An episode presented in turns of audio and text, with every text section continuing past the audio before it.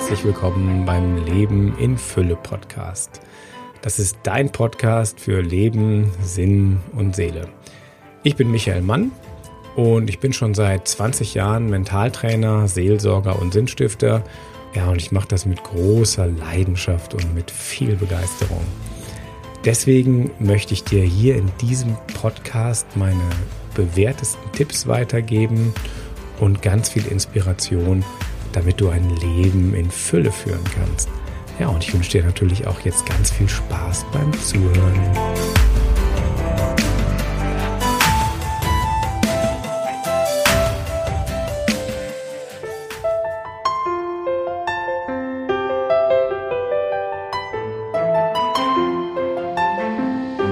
Ja, herzlich willkommen beim Podcast Leben in Fülle.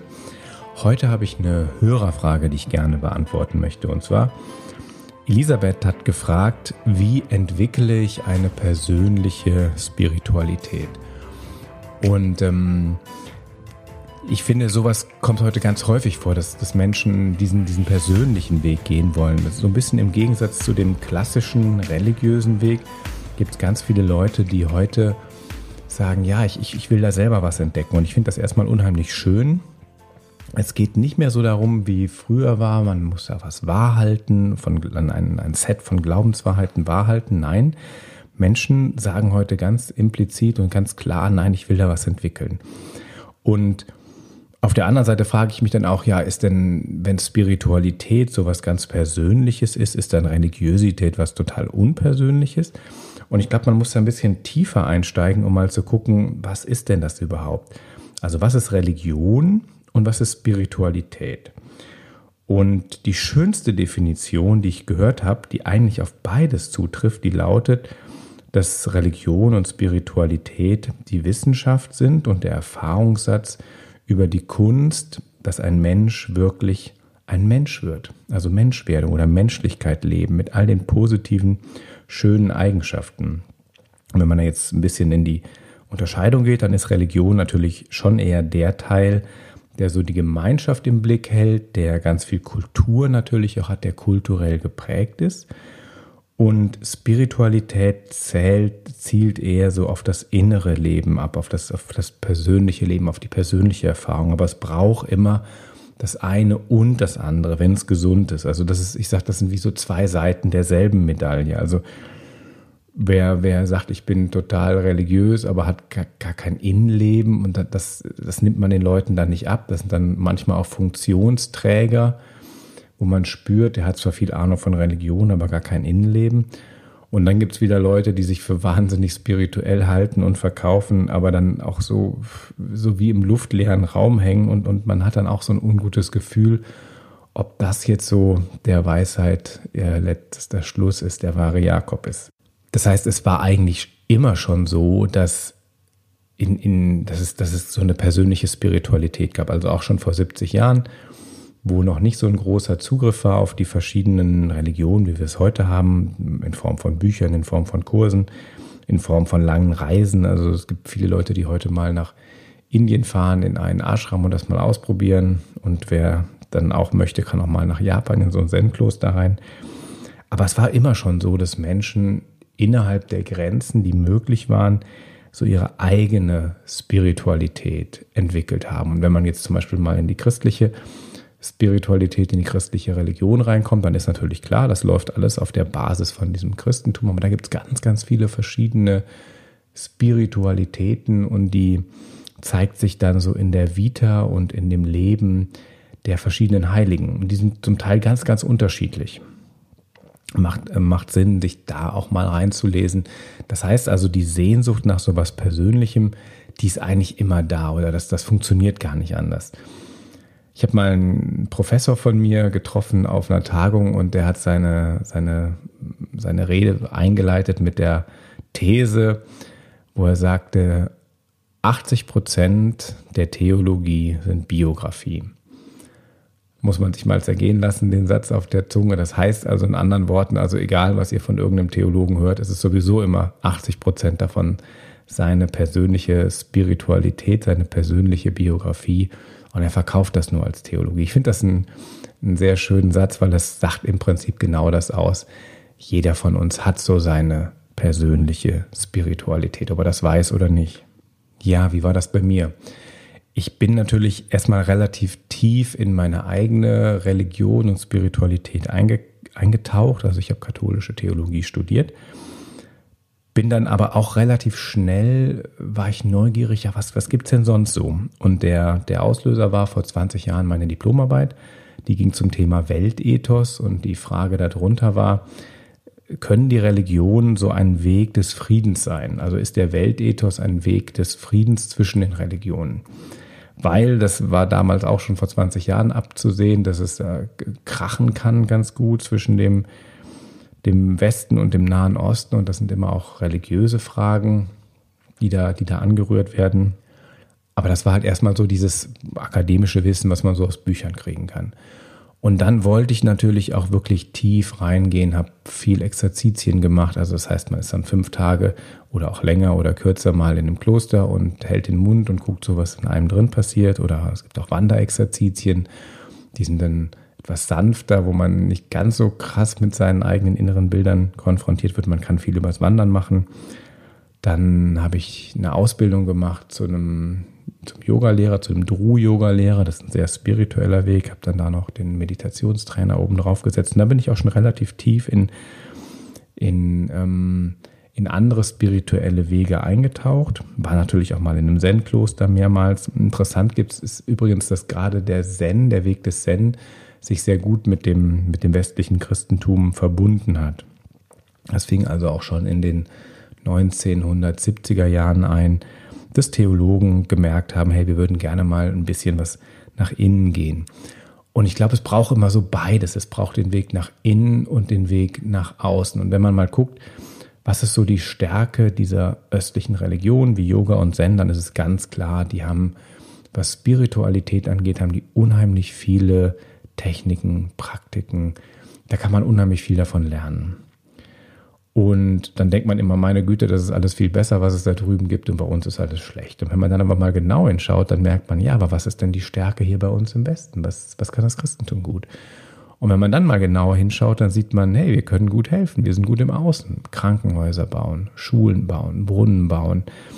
Ähm, die ganzen Gewerkschaften sind auf äh, christlichem Gedanken gut entstanden dass man sich einsetzt für, für jegliche Art von, von Hilfe. Im Moment ist es so, dass die Kirchen genau da in die Bresche springen, wo, wo der Staat es nicht schafft. Und das war schon immer so. Im Moment ist es bei der ganzen Flüchtlingsfrage. Kirchen tun unheimlich viel für Flüchtlinge. Und das ist wieder das, was man im Osten äh, von den Christen abgeschaut hat. Also in Indien zum Beispiel, als dann das Christentum und die Inder sich begegnet sind, dann haben die einen natürlich von den anderen beide ganz viel gelernt.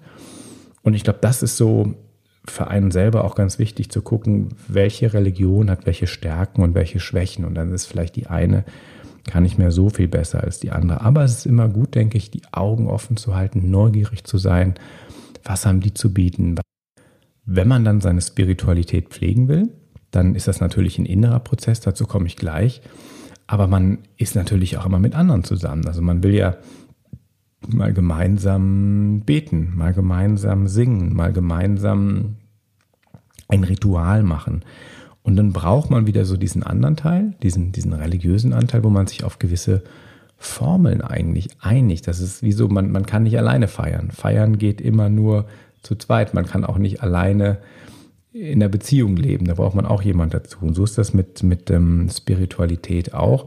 Das kann eine ziemlich einsame Sache werden wenn man, wenn man immer nur so das, das, ganz, das Individuelle betont. Und das ist jetzt so dieses riesengroße Paradox.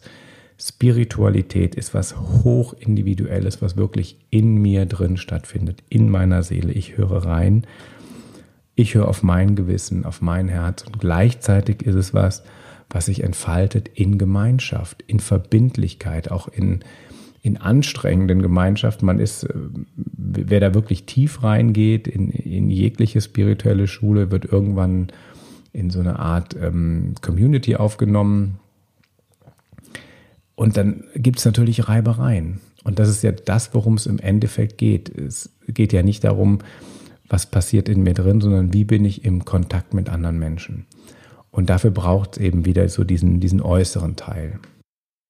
ist es eine Wanderung auf Messers Schneide. Wenn man dann zu sehr in den, in den Gemeinschaftsteil abkippt und, und gar nicht mehr auf sein Herz hört, dann wird das Ganze sehr schnell formal und leer oder man wird auch fanatisch. Und wenn man dann zu individuell ist, dann, dann ist das so wie luftig und, und ich merke, dass, dass das nährt nicht. Und das ist so ein bisschen wahrscheinlich heute so die Gefahr, dass, dass Menschen dann sich ganz, ganz abwenden von jeglicher Organisation und, und das ganz innerlich alles ausmachen wollen. Aber dann sind sie einsam und alleine und es braucht wie, ja, es braucht auch wie eine Gemeinschaft, um auch so ein Feedback zu kriegen, so dass einer sagt, hey, du bist gerade auf dem Holzweg. Und wie gesagt, das ist ein, ein Wandern auf Messers Schneide und man kann sehr schnell nach der einen oder der anderen Seite abrutschen. Was ich grundsätzlich sage, wenn, wenn Menschen, was es ja auch heute viel gibt, ist so, dass Leute sagen, ja, ich lasse meine Kinder nicht taufen oder in welche Religion auch immer einführen, weil dann werden die ja nur ver, verbildet und dann können die sich aber später, wenn die erwachsen sind, können die sich selber ihre Religion dann frei aussuchen. Und dann denke ich immer, hey, das ist ein super genialer Gedanke, klingt total logisch, funktioniert aber nicht. Weil Religion ist in dem Punkt ein bisschen wie eine Sprache. Und jetzt stellt euch vor, ihr, ihr sagt euren Kindern, also ja, also mit Deutschland, mit der Vergangenheit, also ganz schrecklich, also wir wollen nicht, dass unsere Kinder Deutsch lernen. Wir warten jetzt, bis die 18 sind und dann können die sich ähm, ihre Sprache selber aussuchen. Das funktioniert natürlich nicht. Ich kann aber, wenn ich in meiner eigenen Sprache gut bin, auch grammatisch gut bin, kann ich natürlich eine zweite Sprache dazulernen und eine dritte Sprache und vielleicht auch eine vierte Sprache. Das ist überhaupt kein Problem. Und vielleicht wandere ich dann mal aus und lebe in einem anderen Land und spreche nur noch die Sprache. Und das sieht man ja bei Leuten, die auswandern, die verlernen dann auch so ein bisschen die eigene Muttersprache. Oder es klingt dann holprig. Aber man hat mal irgendwann angefangen mit einer Sprache. Und ich glaube, das ist ganz wichtig. Religionen sind ein Stück weit auch wie Sprachen. Und je früher ich das entwickle, je früher ich da was anfange, desto tiefer komme ich natürlich auch. Also auch ein, ein spiritueller Weg ist, ist ein Weg, je länger der geht, desto tiefer wird er. Also man kann, wenn jemand 20 Jahre gelaufen ist und, und jemand anders fängt dann erst 20 Jahre später an, der kommt wahrscheinlich nie mehr so weit. Gerade im Bereich Meditation und so, da ist es unheimlich wichtig, dass man früh anfängt und das auch sehr, sehr intensiv trainiert. Religion und Spiritualität, ich versuche das noch so ein bisschen zu packen. Ich habe mal einen sehr schönen Text gelesen von Willigis Jäger, der hat das eigentlich mit einem Bild total schön beschrieben, was ist so der Unterschied. Und zwar vergleicht er die Religion mit bunten Fenstern in einem wunderschönen Gebäude. Und diese wunderschönen bunten Fenster stehen für die verschiedenen Religionen. Und hinter den bunten Fenstern ist die Sonne und die Sonne strahlt also und bringt diese Fenster auch zum Leuchten. Und ich sage da, jetzt müsst ihr klar unterscheiden das Licht, also die, das Sonnenlicht dahinter, das ist, das ist Gott, das ist auch Spiritualität. Und die Fenster, das sind die Religionen. Jetzt passt auf, was ihr anbetet, das Fenster oder das Licht dahinter. Und das ist relativ ein klares Bild, also ganz klar, das Licht dahinter ist natürlich besser als die Fenster. Und dann sagt er, halt, stopp, nicht so schnell. Ihr könnt nicht direkt in die Sonne schauen, da gehen die Augen kaputt. Das sollte man nicht machen. Das, ähm, des, und deswegen brauchen wir Menschen diese Fenster. Natürlich kann ich mal durch das eine, mal durch das andere Fenster schauen. Aber ich, die Behauptung, ja, ich, ich kann direkt ins Licht schauen, ich glaube, das ist die große Illusion, die wir haben. Also wir können nicht eine Spiritualität frei von, von jeglicher Religion aufbauen. Wir sind einfach auf der Erde. Das mag sein, dass das für die Engel im Himmel geht. Die sind so sehr im Herzen, die fühlen so sehr. Ich mag sein, dass es da oben klappt. Hier unten auf der Erde ist es meiner Erfahrung nach ganz schön hilfreich, wenn man Religion und ähm, Spiritualität miteinander sinnvoll verbindet. Jetzt möchte ich aber noch ein paar Tipps geben, wie ich wirklich in mein Herz reinkomme, weil das war ja die, die Hauptfrage, also wie entwickle ich eine persönliche Spiritualität. Und Spiritualität ist auch ein innerer Weg den ich letztendlich natürlich auch alleine gehe. Und das ist dieses Paradox. Ich brauche die Gruppe, aber ich bin irgendwo auch ganz alleine. Das heißt, wenn ich diese persönliche Spiritualität entwickeln will, dann ist es erstmal auch ganz wichtig, dass ich mich nicht von anderen Menschen ablenken lasse. Ich bleibe in mir drin. Weil gerade Menschen, die sehr offen nach außen sind, die gucken dann ganz schnell, oh, was sagt der, was sagt der, was sagt der Mitbruder, die Mitschwester oder was sagt der Lehrer und der Guru. Das heißt also, lernen auf die eigene innere Stimme zu hören, auf die Gottesstimme. Und dafür braucht es Zeit und Stille und Ruhe. Diese Gottesstimme, die ist in jedem von uns drin. Der Punkt ist nur, wir hören da nie hin, weil wir ständig irgendeinen Kopfhörer auf den Ohren haben, weil wir ständig irgendwas zu tun haben, zu lesen haben. Wir kommen da gar nicht dran. Das heißt also, ich muss hören und ich muss lernen, meiner eigenen Stimme zu vertrauen und die größer werden zu lassen. Wir, wir, wir trainieren diesen Bereich nie. Und das ist so, so habe ich die, die Frage auch verstanden, äh, wie entwickle ich eine eigene Spiritualität? Und ich denke, höre, höre, höre, höre, was ist da in dir drin? Und wenn dann da was ganz Kleines ist, entdeck das. Lass das wachsen, lass das größer werden. Und das braucht natürlich so ein paar Schritte, Wachstumsschritte. Der erste Schritt ist, dass du lernst, alleine sein zu können, mit dir selber sein zu können. Und es gibt für das Wort alleine gibt es im Englischen zwei Worte. Es gibt Loneliness und Solitude. Solitude ist das Schöne, da ist jemand für sich, der, der ruht in sich. Und Loneliness ist, wenn man, wenn man einsam ist, wenn man andere Menschen vermisst. Und es geht wirklich um dieses Solitude. Bleib bei dir. Kannst du mit dir selber sein? Ohne Buch, ohne Radio, ohne Fernsehen, ohne irgendwas. Und ich glaube, das ist schon für viele Menschen gar, gar nicht auszuhalten, alleine zu sein, still zu sein. Und das ist so ein ganz wichtiger, wichtiger Schritt. Und so die Alltagserfahrung ist natürlich, man lenkt sich natürlich auch wahnsinnig gerne ab. Wenn es einem nicht gut geht, dann, dann macht man mal nur, und wenn es nur eine Radiosendung, eine Fernsehsendung ist, weil das sind so schöne Gefühle, die getriggert werden.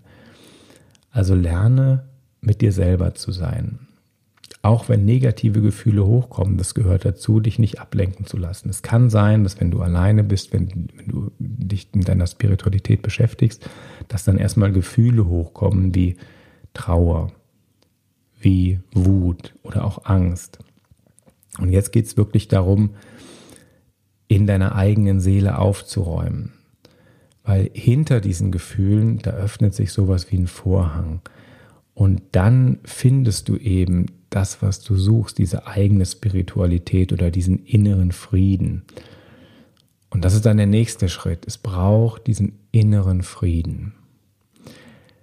Wenn man mit sich selber nicht im Reinen ist, wenn, wenn man von Angst, Trauer, Wut hin und her gespült wird, emotional und da noch kein Frieden ist, dann kann man eigentlich auch nicht wirklich an die eigene Spiritualität rankommen.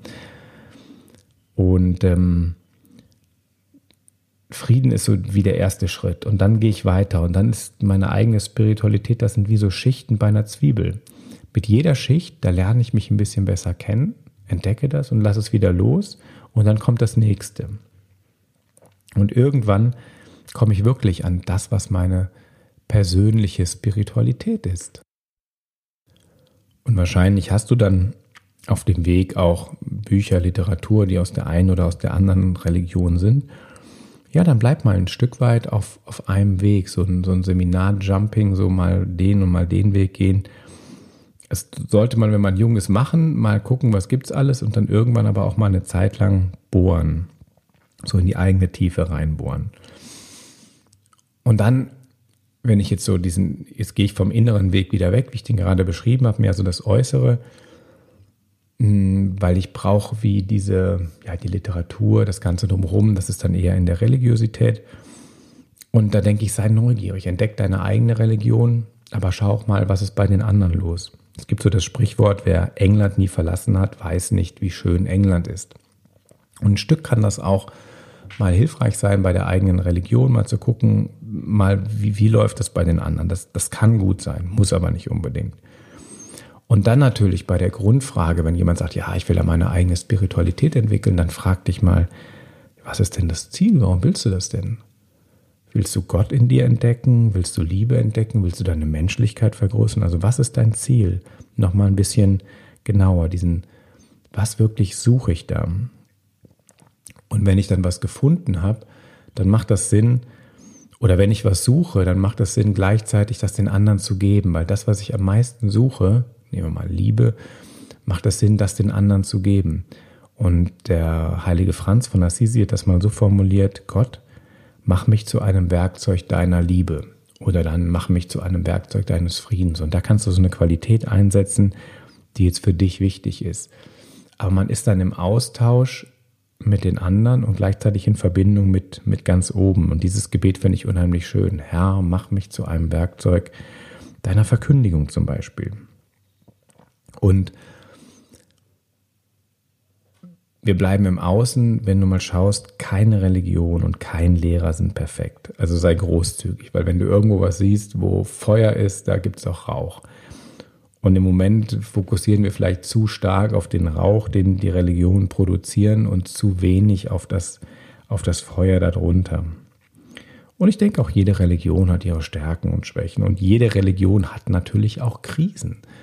Und das kann man auch nicht verleugnen, dass, dass manche gerade so ziemlich in der Krise sind, weil sie vielleicht diesen, diesen inneren Weg nicht so sehr gefördert haben, sondern mehr im Außen waren.